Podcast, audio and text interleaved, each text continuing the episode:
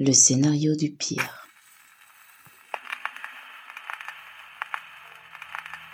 Sigvard Nilsson som tar namnet Duneman. Även om han hela sitt liv kommer att heta Sigvard Nilsson. Det påstås att Tuneman är en omkastning av det, det engelska ordet manhunter.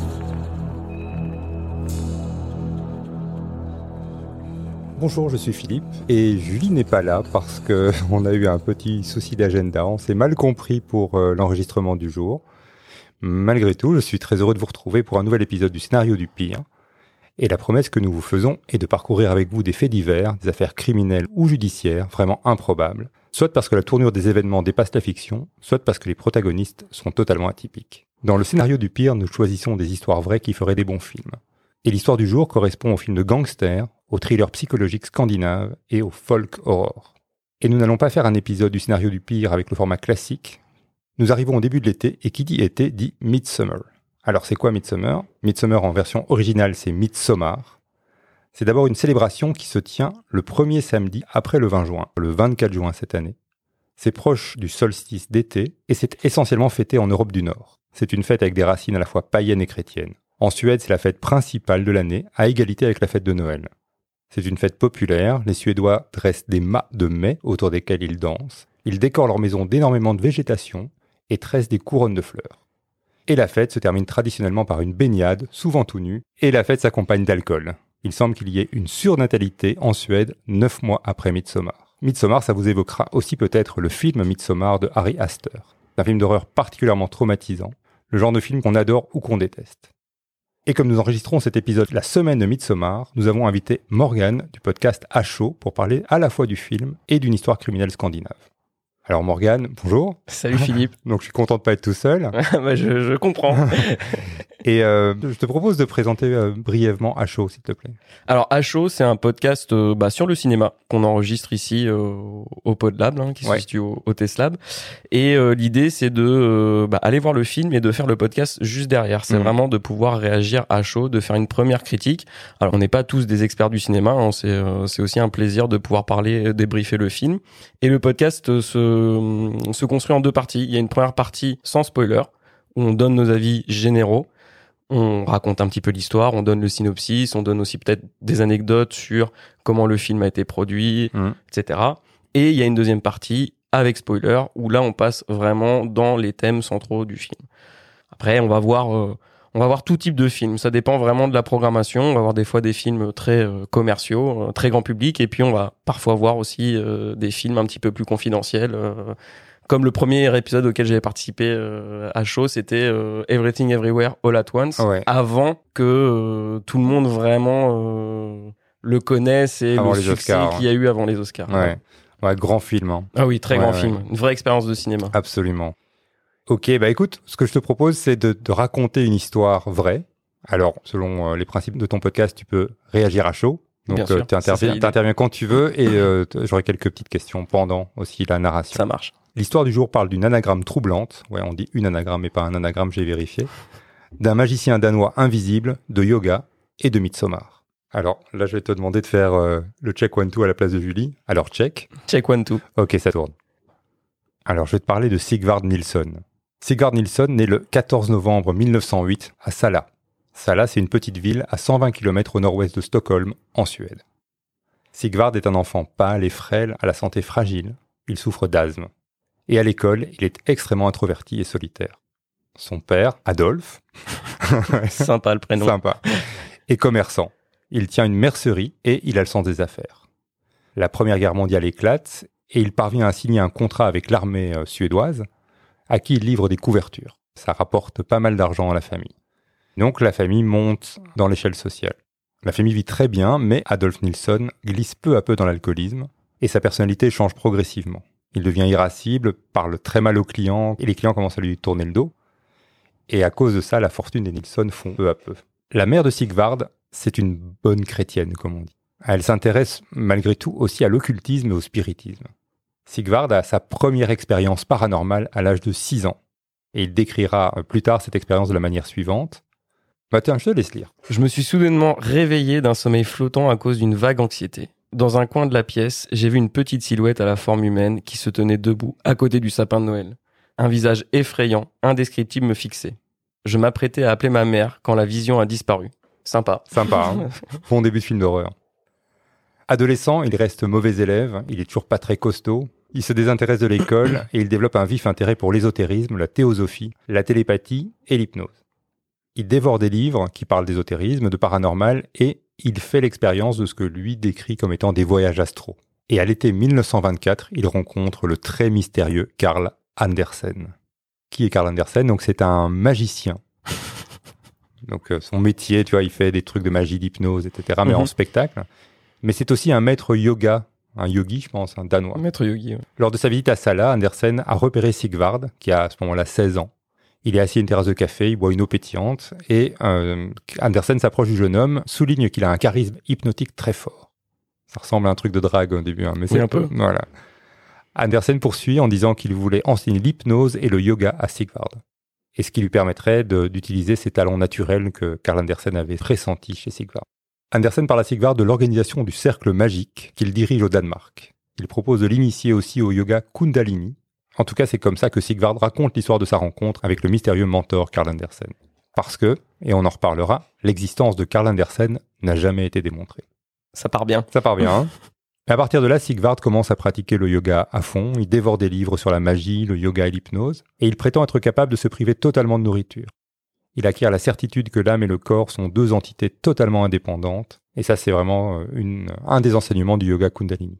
Alors, petite parenthèse, donc le yoga Kundalini c'est un, yo- un yoga très New Age, ça désigne une énergie intérieure primordiale qui réside dans le chakra racine. Alors, chakra racine, c'est la colonne vertébrale. Donc, il y a beaucoup d'exercices autour de la colonne vertébrale. Le yoga Kundalini est un système holistique qui combine la pratique de postures physiques, qu'on appelle les asanas, de techniques de respiration, qu'on appelle les pranayamas, la méditation, des chants de mantras et des mudras, qui sont des gestes avec les mains. Ça a l'air sympa comme ça, mais le yoga Kundalini s'est surtout développé chez nous à partir des années 60, grâce à un monsieur qui s'appelle Yogi Bhajan. Et Yogi Bhajan, c'est un yogi indien qui euh, a été accusé d'abus de pouvoir, d'exploitation sexuelle, de manipulation et de comportement sectaire. Alors, on revient à Sigvard, donc il poursuit une correspondance très active avec Andersen, et en 1929, donc il a 21 ans, il rejoint Andersen au Danemark. Et là, il suit le rite d'initiation de l'organisation du cercle magique. Et il reçoit l'ordre de créer une succursale suédoise.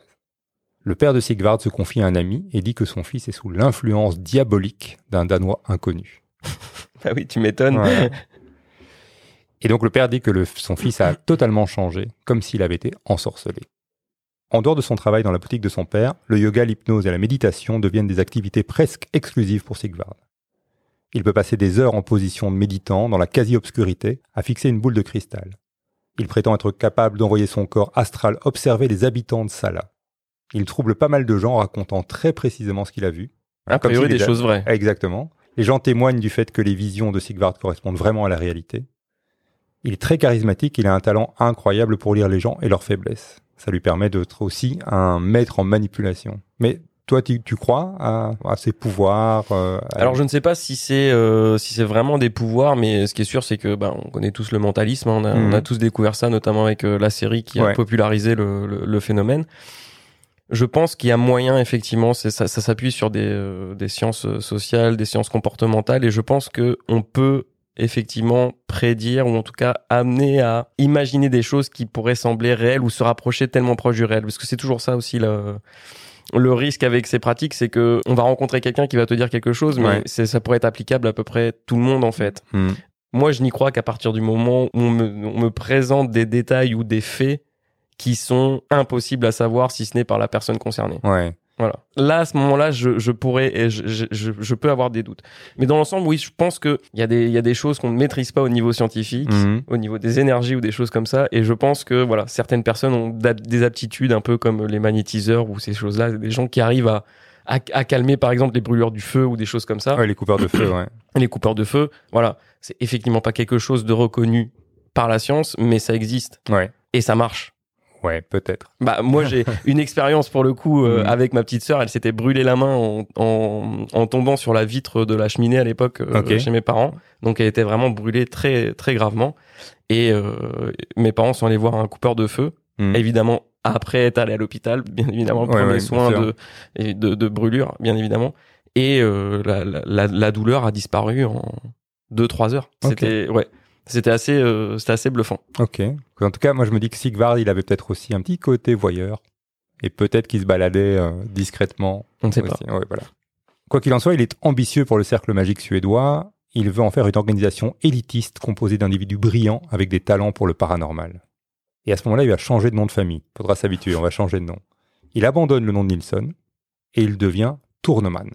Très américain. Ouais. Alors, justement, hasard ou pas, Tourneman, c'est l'anagramme de Manhunter. Ok. Et on sait que Tourneman, on va l'appeler comme ça maintenant, parle très bien anglais.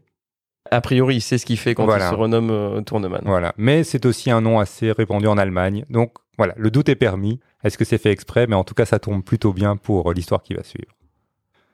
Sigvard Tourneman se lance dans les médecines alternatives, l'hypnose et l'homéopathie, et il devient une sorte de thérapeute dans sa petite ville de Sala. Il persuaderait grâce à l'hypnose des hommes et des femmes d'avoir des relations sexuelles avec lui. Dans la ville de Sala, il acquiert la réputation de pouvoir lire dans les pensées. Et il y a une anecdote qui circule à son propos. Donc un soir, il se livre à une démonstration d'hypnose, aussi un peu de l'hypnose de spectacle. Il est devant un public euh, local et dans l'assemblée, il y a un gars qui s'appelle, je sais pas comment ça se prononce, mais Bus Einar, qui est un homme rustre, brutal, avec une santé mentale très fragile, un peu débile si j'ai bien compris. Peut-être pas un bon client. Non. Et par contre, Sigvard, lui, sur scène, il est super élégant, et donc Bus Einar commence à l'agresser sur le fait qu'il est... Euh, trop beau. Ouais, c'est ça, trop coquet, il est pas beau, hein, euh, mais trop coquet, quoi, ouais, trop apprêté. Et donc il menace de lui casser la gueule, il, il, arrive vers la scène, le type est très costaud, et Sigvard lui prend la main, pose la main du gars sur sa poitrine, et Bus Einar n'arrive pas à redécoller la main de la, main de la poitrine. C'est peut-être une complicité, peut-être qu'il l'a soudoyé avant le spectacle, mais c'est peut-être vrai. C'est un mystère en tout cas sur qu'est-ce qui s'est passé avec Bus Einar ce, soir-là. Et ça lui vaut une réputation de gars qu'il faut pas emmerder. Là, il a vraiment la réputation d'avoir quand même des pouvoirs. Ce qui est possible aussi, c'est que Bus Einar avait été hypnotisé avant et qu'il répondait à un geste il le mettait dans un état particulier. Enfin, les, options sont, sont ouvertes. Ah, l'option hypnose me paraît quand même plus probable parce que pour le coup, ça, on sait que l'hypnose, ça peut marcher. Oui, ça, peut marcher, oui, tout à fait. Euh, ça me paraît quand même plus probable. Ce... Et Tourneman recrute petit à petit des adeptes du cercle magique, sur lequel il parvient à exercer un grand pouvoir. Il se comporte en gourou de secte. Son organisation est très hiérarchique, gérée par un mystérieux triumvirat qui s'appelle le Triangle c'est pas mal dans un film, hein, tu vois, ça fait un peu Hydra ou un truc comme ça. Ah bah, on en voit beaucoup dans Midsommar des triangles. Oui, absolument. Et à la tête du triangle, il y a Karl Andersen. Je sais pas si tu te souviens, ah, le danois. J'allais demander d'ailleurs, il était passé où le, oh, magicien il est là. il, est, il est invisible, hein, mais il est à la tête. On ne le voit pas. On ne le voit pas, mais il est là. Il est là. Enfin, il est là. C'est-à-dire qu'il dirige depuis le Danemark le, cercle magique. Il est en train de créer un, fight, de, créer un fight club, euh, le tournement. Un peu, hein, tu, vas, tu vas voir. C'est pire que ça. Alors, le cercle magique a trois niveaux. Tu as le premier niveau qui est le triangle. Et là, c'est trois hommes, dont Karl Andersen et Tourneman, et un troisième, on ne sait pas très bien qui c'est, qui dirige secrètement ce groupe. Puis on a le premier cercle, qui est un cercle restreint, d'hommes initiés. Et puis il y a le cercle étendu, qui est le groupe des adeptes qui ont un rôle un peu plus passif. Et puis ils ont d'autres instances, ils ont un tribunal secret, qui juge et punit les actes considérés comme hostiles au cercle magique. En théorie, les punitions peuvent aller jusqu'à la peine de mort. Ça rigole pas. Non, ça rigole pas. L'organisation se dote d'un logo, ce sont les lettres DMC, c'est du suédois, c'est Den Magiska Circle. Donc ces lettres DMC sont inscrites dans un triangle inversé. Le triangle symbolise le cosmos et le potentiel infini, mais aussi une déesse qui s'appelle la déesse Shakti. Et puis il y a un cercle qui enterre le triangle, et le cercle symbolise l'aspect cyclique du temps, un temps sans début ni fin. Le cercle magique crée même une constitution, comme un pays, le dernier article de la Constitution prévoit que l'engagement vis-à-vis de l'organisation est un engagement à vie. Donc la démission est interdite. La seule chose que tu peux faire en tant que membre, c'est te déclarer passif dans l'organisation. Et alors Sigvard adore l'ésotérisme, on l'a dit, mais il adore aussi les histoires de gangsters. C'est un grand, grand fan de cinéma. Et donc dans les années 30, hein, il y a pas mal de films, euh, ça doit être plus ou moins à l'époque d'Al Capone, enfin voilà. Donc euh, c'est euh, des mythologies qui alimentent pas mal le cinéma de l'époque. Et il initie aussi les membres au film de gangsters plein d'ingrédients pour que ça tourne mal. Ça va tourner très très mal. Et grâce à ça, à l'intérieur de sa secte, il crée un gang qui va devenir tristement célèbre sous le nom du gang de Salah. En version originale, c'est le Salali Gang. C'est un groupe d'hommes qui se réunit la nuit dans un local sombre aux murs couverts de velours. Ils se livrent à des rituels. Ils inhalent des encens qui sont censés refroidir leur cœur, les rendre indifférents à la violence et à la souffrance des autres. Pendant les cérémonies, Sigvard joue de l'orgue. Tu vois, t'imagines l'ambiance Oh un peu? Et il explique au cercle restreint qu'ils seront amenés à utiliser la violence de manière extrême dans des activités futures. Tout le monde est prévenu. Voilà. Les membres du gang sont ceux qui accepteront ce potentiel de violence. Il y en a qui vont refuser et rester dans le cercle un peu étendu. Il y en a cinq qui restent dans le, dans le gang. Il y a Tourneman lui-même. Il y a un gars qui s'appelle Eric Edström. Il y a Eke Rangfalt Lindberg, Roland Abrahamson et Karl Herbert Jansson. Alors on va reparler de ces gars-là. Ils ont tous un rôle un peu particulier. Ils signent un contrat où ils s'engagent à accomplir toutes les actions qui pourraient leur être prescrites et acceptent que le non-respect d'une injonction est potentiellement puni de mort. Alors, dans la philosophie, euh, le meurtre n'est pas considéré comme forcément mal, parce que tuer quelqu'un, c'est libérer son âme d'une enveloppe charnelle et permettre à l'âme de continuer son voyage. Bonne excuse. Pratique. Ouais, ouais. Ça permet de... de, de cautionner pas mal de choses. Exactement. Et au sein de- du cercle magique, on ne parle pas de meurtre, mais de modification d'état physique. c'est pas mal. Donc ça veut dire qu'on peut blesser, tuer quelqu'un à condition que son âme reste intacte. Alors je ne sais pas comment on fait pour que l'âme reste intacte, mais il y a des règles par rapport à ça. Et Tourneman continue à expliquer aux membres du gang qu'il reçoit ses ordres de Karl Andersen, que personne à part lui n'a rencontré. Alors, tu crois qu'il existe ou qu'il n'existe pas? Bah, moi, ça me fait, je l'ai déjà dit tout à l'heure, mais ça me fait beaucoup penser à Fight Club, du coup. Ouais, ouais. Donc, euh, cette espèce de gourou qui, qui gère un espèce de gang, euh, Mhm. sans qu'on ait jamais vraiment euh, des nouvelles de ce fameux Carl Anderson. Pour moi, non, je pense que c'est quelqu'un qui était peut-être psychologiquement au-delà d'avoir des capacités à pouvoir hypnotiser les gens, à lire les gens. Ça devait être quelqu'un qui devait être, à mon avis, assez faible psychologiquement ou qui avait des maladies, euh, peut-être, euh, comment on appelle ça déjà, le, euh, la paranoïa. Tu, tu euh, parles de Sigvard, là Ouais, de Sigvard, ouais, ouais. ouais. Je pense qu'il était peut-être un petit peu mentalement dérangé parce que j'ai pas l'impression que ce Karl Andersen il existe. En tout cas, euh, on sait qu'il est là apparemment, mais personne ne l'a jamais vu. C'est Il y a ça. aucun témoignage sur lui. Donc non, non, euh, il y a, c'est il y a rien. C'est particulier. En fait, ce qu'on sait, c'est qu'il avait des coups de fil avec un Danois. Il appelait un Danois régulièrement, un- gars au Danemark. Ça, ses parents l'ont- en ont témoigné. Mais moi, ma théorie, c'est que peut-être qu'il y a un magicien qui s'appelle Karl Andersen qui est passé un jour par là et qu'il a construit Oui, une sorte ça. de personnage, mais que ce gars. Il s'est imaginé un mentor Voilà. ou Ouais. quelqu'un, une figure paternelle à laquelle il pouvait potentiellement se raccrocher et qui pouvait lui apprendre des choses qui n'existent pas en fait. Euh, Exactement. C'est ma théorie en tout cas. Mais, et de nouveau, ce que je vais raconter n'est absolument pas prouvé. Certains témoins prétendent que Tourneman a assassiné Karl Andersen. Il l'a enterré dans un bois. La raison serait que Karl Andersen a appris que, en fait, le cercle magique suédois prenait une direction super dangereuse et allait commettre des meurtres. Andersen aurait, dans cette euh, version, menacé Tourneman de le dénoncer, et donc il l'aurait tué et enterré. Mais donc, rien de tout ça n'est prouvé. De nouveau, l'existence de ce Karl Andersen est absolument. Non, on, on se base que sur les euh, que sur les, les, les dires finalement Voilà. de, de de Svar, c'est ça? Sigvard. Sigvar, Sigvar. Ouais, Sigvard. Alors, le gang se spécialise dans le vol de voitures et d'explosifs. Et ils vont voler des explosifs sur les chantiers de construction qui en utilisent beaucoup à l'époque. Mais ça n'est qu'une étape. L'histoire va se poursuivre dans le sang. Le parcours mortel de Tourneman et du gang de Sala débute en 1930. La première victime, premier mort, c'est un chauffeur de taxi nommé Sven Eriksson. Il est assassiné en 1930, le jour de ses 40 ans. Tourneman l'appelle, se présente comme un certain Gottfried Eriksson. Alors, ils s'appellent tous les deux Eriksson. C'est dommage pour l'anecdote, mais ça fait deux Eriksson, mais c'est Sven et Gottfried. Il demande qu'on vienne le chercher à une boulangerie dans la localité de Vasteras, qui est à une trentaine de kilomètres de Sala. Le taxi arrive à l'adresse indiquée, Sigvard embarque sous la fausse identité. À un moment, Sigvard demande au chauffeur de s'arrêter et lui tire immédiatement deux balles dans la nuque. Il y a Edström, qui est un des membres du gang qui les rejoint, et ils vont jeter le chauffeur de taxi dans une rivière. Je vais te présenter euh, Edström, donc c'est le bras droit de Sigvard. C'est un gars qui est très intelligent. C'est un, enfant très intelligent et à 14 ans, malheureusement pour lui, il termine dans un centre de délinquants juvéniles suite à un vol. Pendant la détention, il étudie l'électromécanique. Et quatre ans plus tard, donc il a 18 ans quand il rencontre Sigvard lors d'une expérience autour de l'hypnose. Lors de leur première rencontre, Sigvard l'hypnotise et parvient à lui transpercer la main avec une aiguille sans que Eric n'éprouve de douleur. Alors c'est un truc qu'on voit parfois dans l'hypnose de spectacle aussi. À partir de là, une amitié forte naît entre les deux hommes. Ils ont de longues conversations sur les gangsters américains et aussi sur la spiritualité. Passion commune. Voilà, exactement, deux passions communes. Et du coup, Eric est le premier qui rejoint le cercle magique suédois. Et ça va vraiment être son bras droit tout au long de l'histoire. Alors on revient sur le pauvre chauffeur de taxi. Sigvard et Edström s'enfuient avec le véhicule. Le corps de Sven Eriksson est retrouvé le lendemain par un passant qui prévient la police. Sven a toujours son portefeuille dans la poche, avec 120 couronnes dedans, donc ça correspondrait à 300 euros d'aujourd'hui, donc c'est pas rien. Et euh, le taxi est retrouvé abandonné à quelques kilomètres de là. Donc on ne sait pas du tout pourquoi ils l'ont tué, ni pour voler son argent, ni pour voler sa voiture. Donc probablement que c'est en fait un, meurtre d'entraînement, ou un meurtre rituel. En tout cas, il y a une enquête qui ne donne absolument rien, donc c'est un crime gratuit, et il y a quelque chose de l'ordre du crime parfait.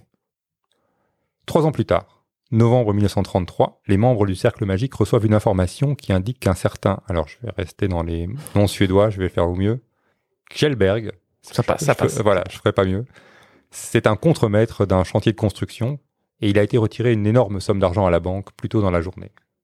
La somme est destinée à payer tous les travailleurs du chantier de construction et le contremaître stocke l'argent dans un coffre-fort qui est dans son domicile. Tourneman s'adjoint deux membres de son gang, Abrahamson et Janssen. Alors Abrahamson, c'est l'intello de la bande. Il adore les livres, c'est aussi un électromécanicien. En fait, c'est un peu une constante. Il rejoint le cercle parce que la perspective d'aller voler les riches lui semble correspondre à son idéal communiste. Il se prend un peu pour un Robin des Bois. quoi, ouais. Et Janssen, c'est le contraire. Il a peu étudié, il a eu des, des problèmes dès sa prime adolescence, il est un délinquant juvénile, et c'est aussi le costaud de la bande, il est principalement motivé par l'argent. Il est environ minuit quand Kjellberg, le contremaître, est réveillé la nuit par des coups sur sa porte. En regardant par la fenêtre, il voit deux policiers qui entourent un personnage louche. L'arme d'un des policiers est pointée vers l'individu. Les deux policiers sont en réalité Tourneman et Abrahamson. Et le prisonnier, c'est Janssen, donc le, le costaud.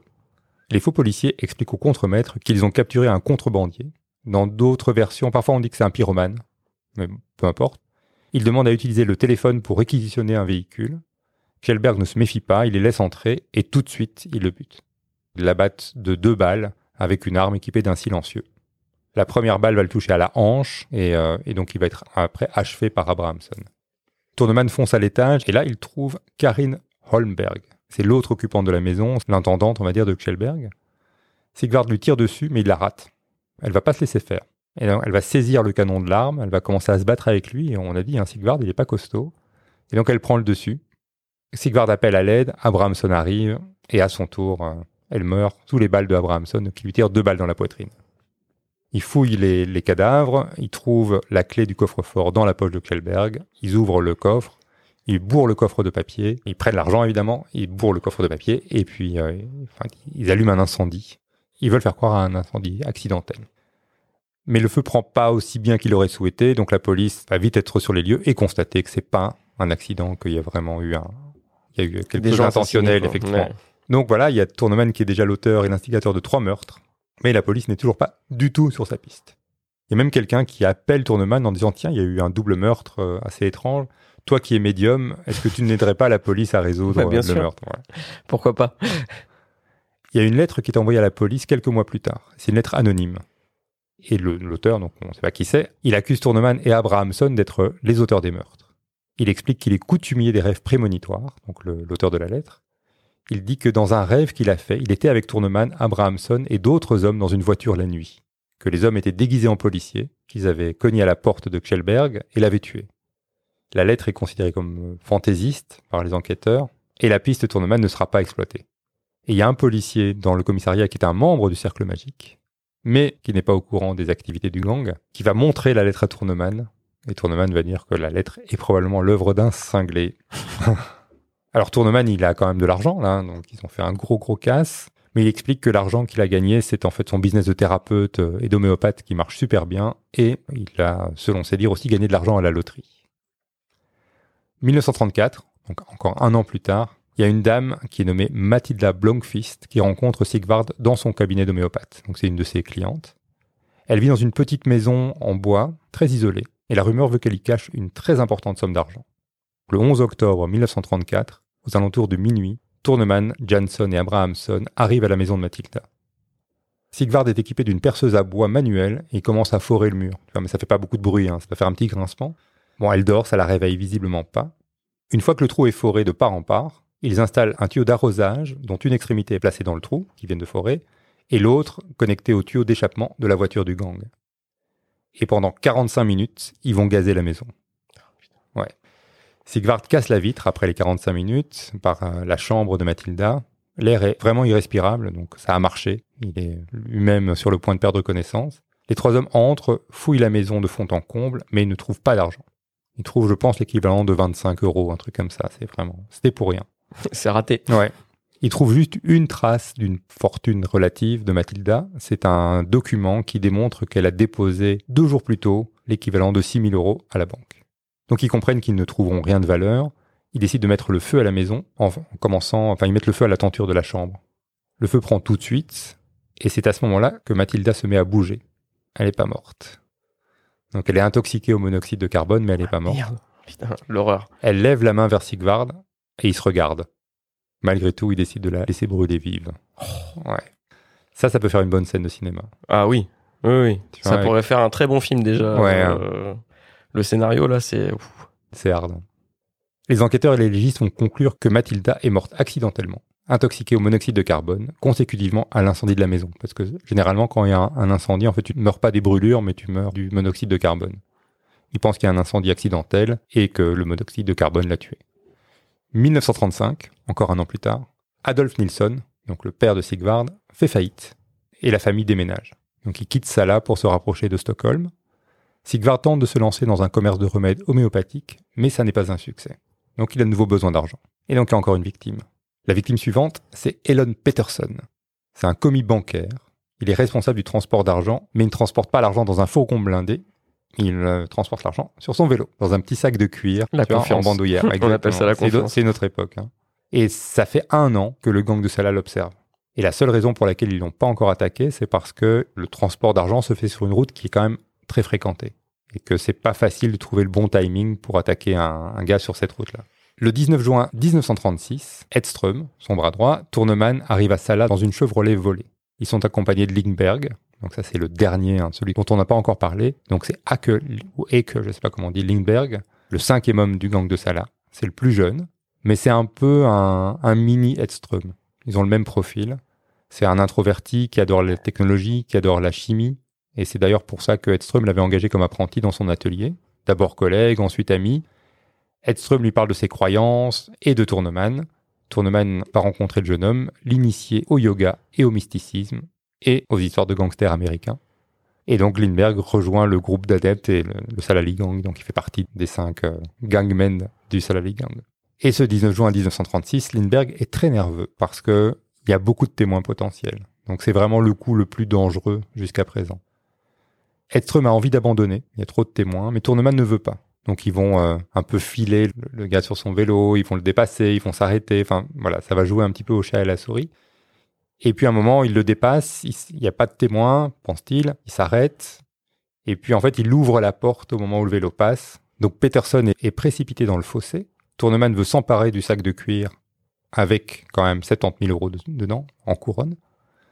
Il y a une lutte entre les deux hommes, les deux s'accrochent à la lanière du sac, Tourneman sort son arme à feu et tire sur Peterson. Il l'atteint au bras, alors là Peterson arrête de tirer sur le sac, il s'enfuit, mais euh, Tourneman lui tire dans le dos et euh, Peterson s'effondre. Il est très gravement blessé, il n'est pas mort, et les trois hommes s'enfuient en voiture. Putain, quelle histoire de dingue pour l'instant. Je suis curieux de savoir euh, euh, jusqu'à où ça va pour euh, nous mener à Midsommar. Là, on est Ouais, au 19 voilà. juin. Bon, euh, j'ai compris que ça se rapproche. mais- le 19 juin. Lena tänker på fingrar som klämmer hennes hals. Och hon tänker på ögon som stirrar tills hon dör. Och hon tänker på rösten som hon hörde i en dröm. Hur han bad henne komma och ingen hörde hennes skrik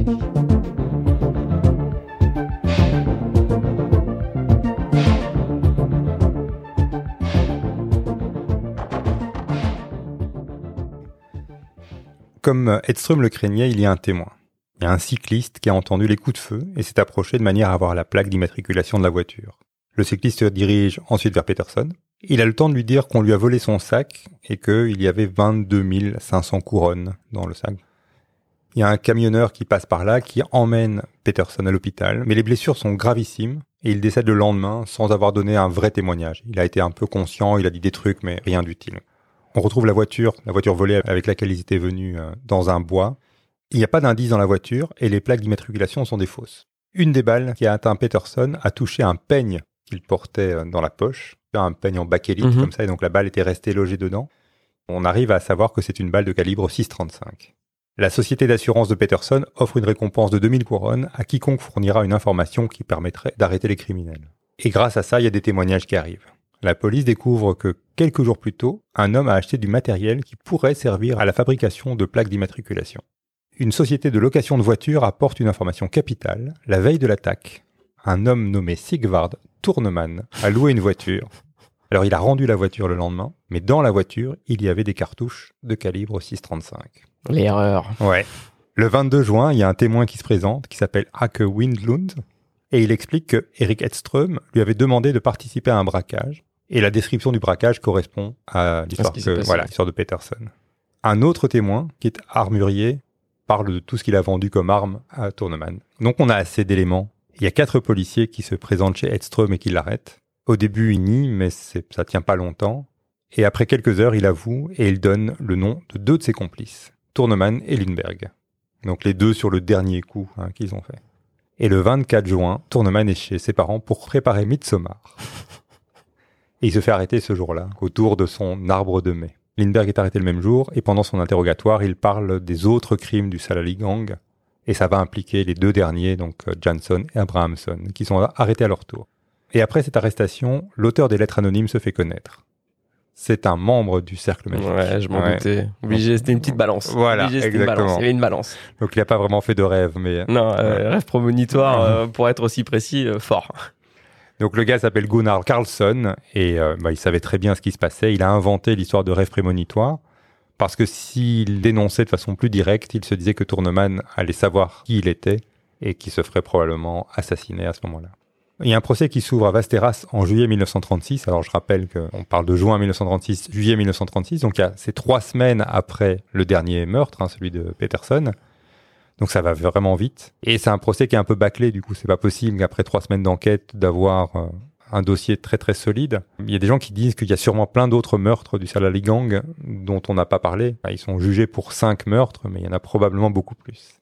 La presse, et c'est basé sur les aveux, révèle que le Salali Gang prévoyait de faire un coup de fou furieux.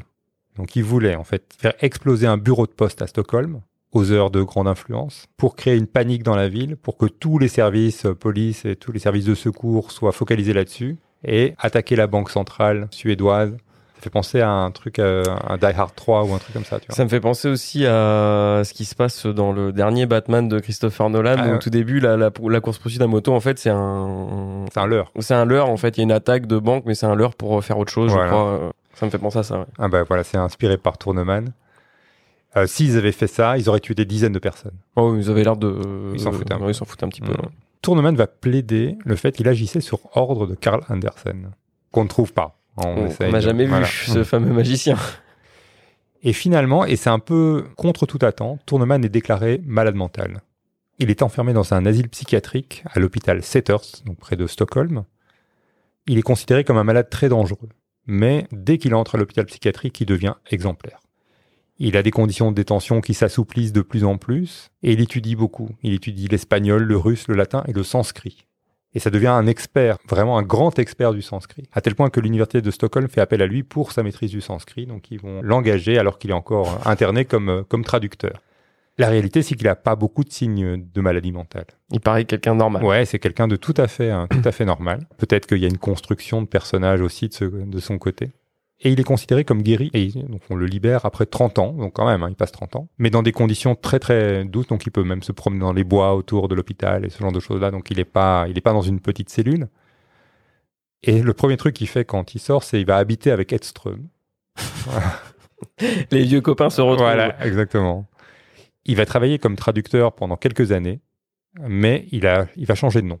Donc il va plus s'appeler Tourneman, il va reprendre en fait son ancien nom, il va se refaire appeler Sigvard Nilsson pour disparaître un peu et, ne pas avoir trop d'attention de la part de la presse et du public. Et il y a plusieurs témoins qui le voient traîner à Sala, où il n'habite plus, certaines nuits. Ça devient une sorte de fantôme, on va dire. Donc, euh, il traîne beaucoup autour de son ancienne maison, ce qui ne rassure pas les habitants de l'ancienne maison. Mais rien ne se passe. On ne sait pas ce qu'il fait là, mais il est toujours en train de traîner là. Il décède en 1978 et il est incinéré dans sa ville natale de Sala, et ses cendres sont dispersées sur le terrain du cimetière. Voilà, ça clôture l'histoire de Tourneman. Est-ce que ça ferait un bon film tu Ah, ça ferait un très bon film. Ouais, hein. Ouais, ça ferait un très bon film.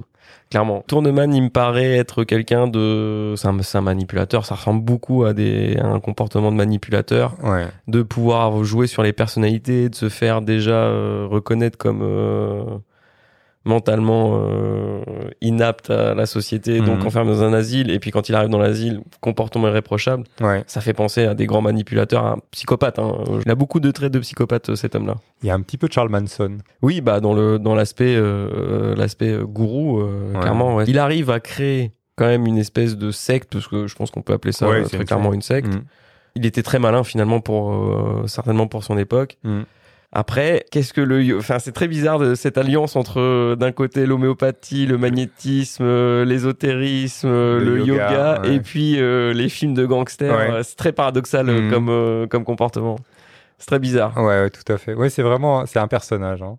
Et euh, il y a un film d'ailleurs sur lui, mais c'est un film suédois, un vieux film qui est sorti en 1970, qui s'appelle Den Magiska Cirkeln, euh, que j'ai pas vu. Euh, je pense que pas beaucoup de monde l'ont vu hein, en dehors de la Suède. hein. Et tu sais que dans le scénario du pire, on aime bien imaginer un casting. C'est suédois, donc j'ai eu un peu de mal à, à trouver un acteur suédois, mais en fait j'en ai trouvé un pour euh, Tourneman. Alors je sais pas si tu le connais, c'est Bill Skarsgård. Ah bah bien sûr. Ouais. Oui, oui, c'est un des, un des frères euh, Skarsgård. Voilà. Bill Skarsgård, d'ailleurs, qui joue dans John Wick euh, 4, Exactement. si je me trompe pas. Et effectivement, effectivement, il ferait certainement un très bon... euh, parce qu'il a le, le teint de peau très blanc. Ouais. Et euh, oui, il est pas très, il est pas très cosso. Je sais pas si tu sais, mais c'est lui qui joue aussi le clown Pennywise Oui, dans ça. Exactement. Et que je n'ai toujours pas vu d'ailleurs. Ah ouais? Mais je suis pas un grand grand fan des films d'horreur. C'est pas euh, si on parlait euh, avec euh, JB justement qui est euh, qui est le MC de De la de la show. show. Lui, c'est un très très grand fan de films Ah d'horreur. ouais. Il adore les films d'horreur. Mm. Donc, euh, mais c'est vrai que ça, il faut quand même que je le regarde parce que ça doit être ça doit être quand même pas mal. Je regardais très rapidement aussi. euh, ah oui, c'est vrai qu'il joue dans les Éternels. Hmm. Effectivement, des derniers films Marvel. Dans Divergente Divergente aussi, The Northman avec son frère. Mais oui, euh, je le vois bien effectivement dans le rôle de de de, de, de- comment de, euh, Tourneman. Tourneman, voilà. Tourneman. Manhunter. Voilà, Manhunter. Tourneman se fait arrêter le jour de Midsommar.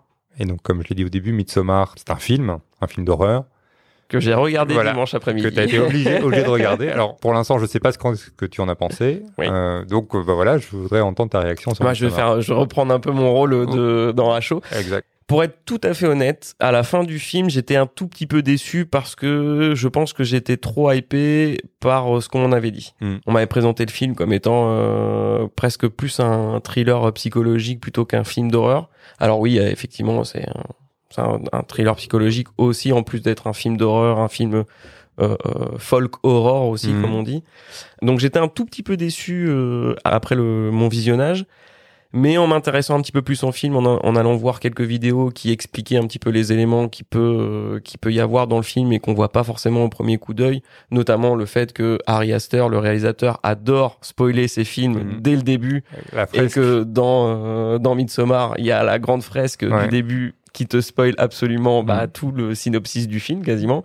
Mais bon, c'est quelque chose qu'on peut pas voir, hein, qu'on peut pas deviner au premier visionnage. Non, non. Par contre, c'est quelque chose qui risque d'être pris avec beaucoup d'attention lors de ces prochains films, dans de, de ces prochains films, et qui a été euh, d'ailleurs le cas euh, sur Boys Afraid, puisque Mhm. euh, les copains d'Acho en ont fait un épisode. J'ai écouté l'épisode, en tout cas la partie sans spoiler, comme j'ai pas vu le film. J'ai juste écouté la partie sans spoiler, mais effectivement, dans, dans Boys Afraid, il refait le même euh, le même principe, et je crois aussi que c'est dans le cas dans Hereditary. Ah oui. Oui. oui. J'ai vu Hereditary, mais je m'en souviens pas. Et du ben début, apparemment en au début du film, il y a euh, un élément qui te donne la fin du film. En m'intéressant finalement euh, de plus près au film, à sa genèse, euh, voilà les petites anecdotes, euh, je me suis rendu compte que ouais, en fait le film avait vraiment de très bonne qualité. Mhm. Ça c'est sûr, c'est indéniable. C'est très bien réalisé, les images sont magnifiques, le setup euh, quand ils arrivent, etc. en Suède. euh, c'est vraiment euh, c'est très bucolique mais on n'est jamais vraiment dans le bucolisme total Mhm. parce que euh, bah ils arrivent, ils prennent déjà des champis et puis on rentre dans un monde complètement différent. Donc Ouais. on est vraiment dans la découverte avec eux et je trouve que ça occulte finalement le, le côté très bucolique euh, que pourrait avoir le film et c'est vraiment l'horreur en plein jour. Oui, c'est ça. C'est le côté en plein jour. Ouais, c'est le côté horreur en plein jour. C'est quelque chose que j'avais beaucoup aimé aussi dans le remake de La colline à des yeux d'Alexandre Aja, Ouais. où toute l'action se passe euh, en plein jour et ça, ça donne vraiment une autre ambiance au film d'horreur. Et euh, ouais, donc je reconnais quand même beaucoup, beaucoup de qualité au film. L'histoire est très intéressante. Je m'attendais pas forcément à cette euh, à cette fin-là, Mm. même s'il y a beaucoup d'indices qui sont laissés dans le film. Et là aussi, si tu fais, si tu portes un petit peu plus attention, tu découvres un petit peu comment ça va se terminer. Mais euh, ouais, non, c'était au final, je trouve quand même que c'est un bon film. Il y a quelques moments qui sont quand même très très hard. Très dur. hein. Ouais, très très dur. Le, le, le, le passage où finalement il découvre un petit peu euh, que à partir de 72 ans, euh, les gens, bah, ils, ils passent de l'autre côté parce que voilà, leur cycle de vie est terminé. Mm. Ce passage-là est très très dur. Très dur, Euh, ouais. J'ai même pas trop trop regardé les images. J'étais je fais non, j'ai pas envie de voir ça. Ouais. On est dimanche après-midi, je suis très bien. j'ai pas trop envie de voir ce genre d'image. Mais au-delà de ça, non, le, le, le film est très bien. J'ai beaucoup aimé aussi les effets visuels qui te font pour le coup être avec les personnages, Mm. mais sous l'effet euh, psychotrope euh, des champis ou des tisanes qui prennent euh, tout au long du film. We only do this every 90 years.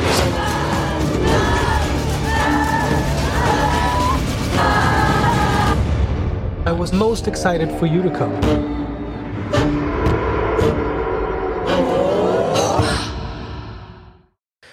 Le film est quand même assez dur. Ouais. Euh, psychologiquement, je pense que c'est pas le genre de film qu'il faut regarder quand on est dans un état psychologique un peu, quand on est un peu down. Je pense que c'est pas un bon film à regarder quand on est vraiment down. Comme le personnage principal. voilà, Ouais. exactement. Ouais. C'est surtout ça. C'est là où je voulais en venir, c'est que le personnage principal du film est dans une situation vraiment très compliquée. Le début du film, c'est euh, le- le- le- la mort de ses parents et de sa sœur, et ça m'a fait euh, penser effectivement à l'histoire que tu viens de raconter Mm. le coup du, euh, Du gazage. du- de l'empoisonnement au monoxyde de carbone, Mhm. c'est exactement ce qui se passe au début du film.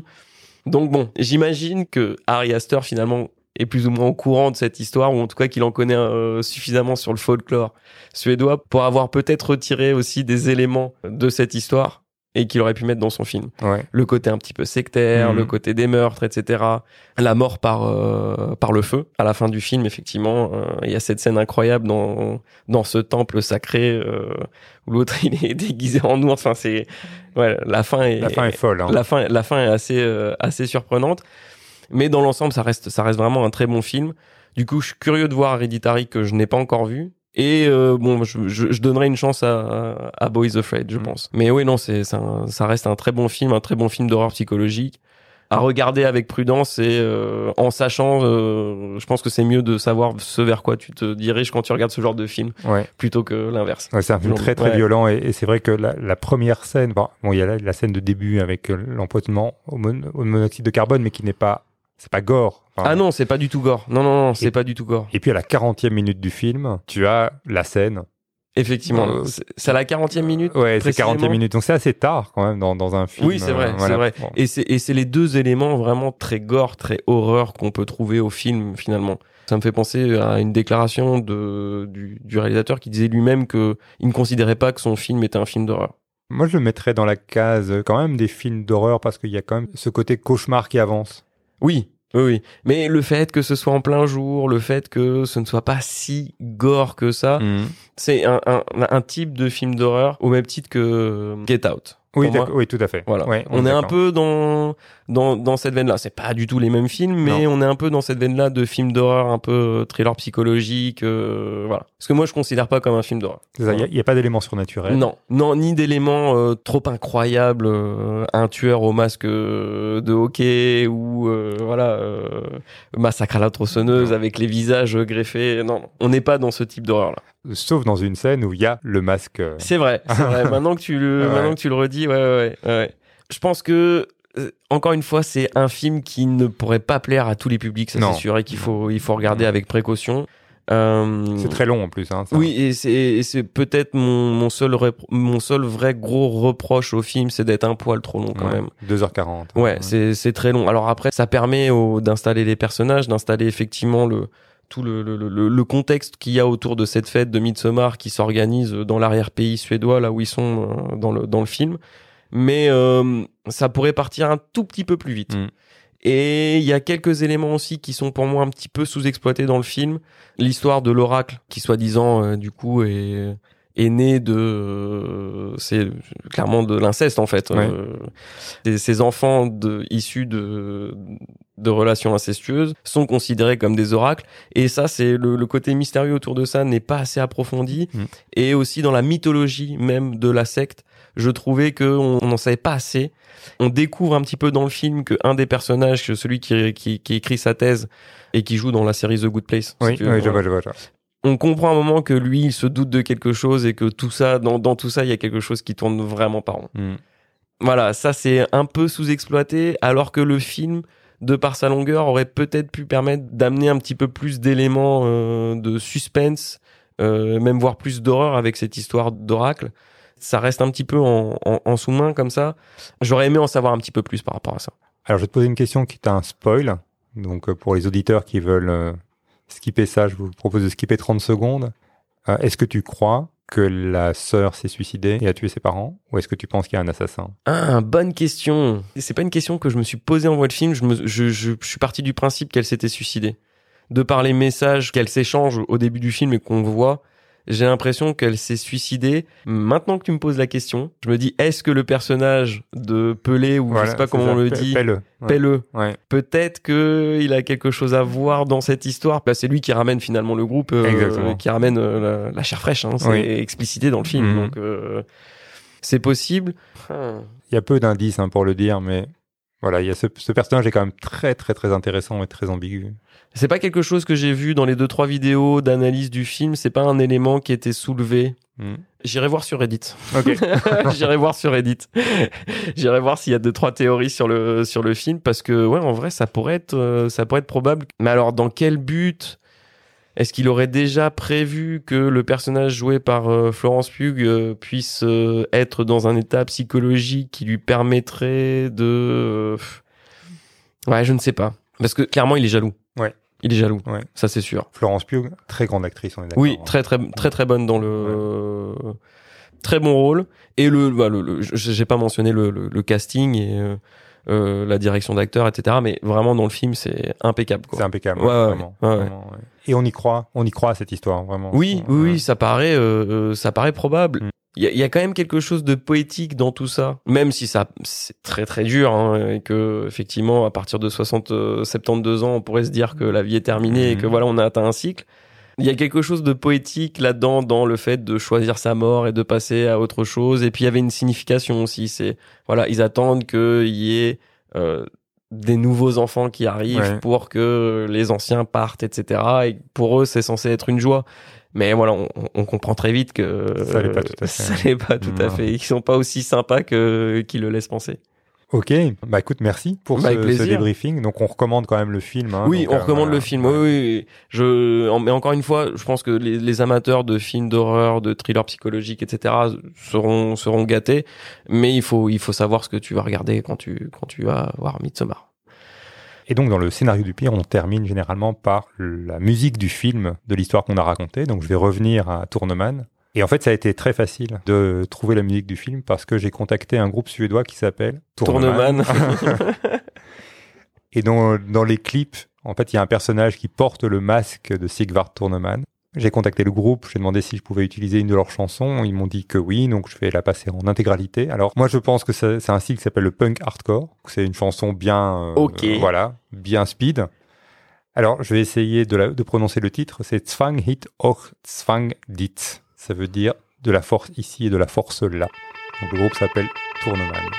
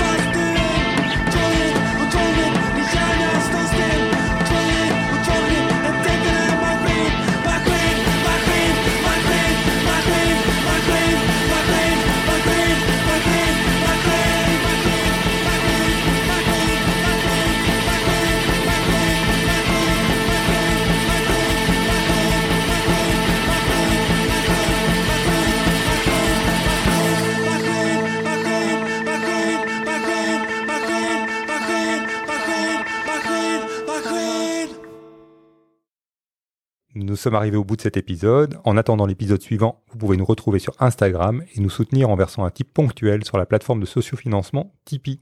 Nous vous retrouvons avec Julie prochainement pour un nouvel épisode qui explorera encore le côté sombre de la Scandinavie. En attendant, je vous remercie pour votre écoute et je vous dis à bientôt. Merci Morgane, à bientôt. Merci à toi Philippe. Le scénario du pire remercie Pierre Chevalier pour sa précieuse collaboration.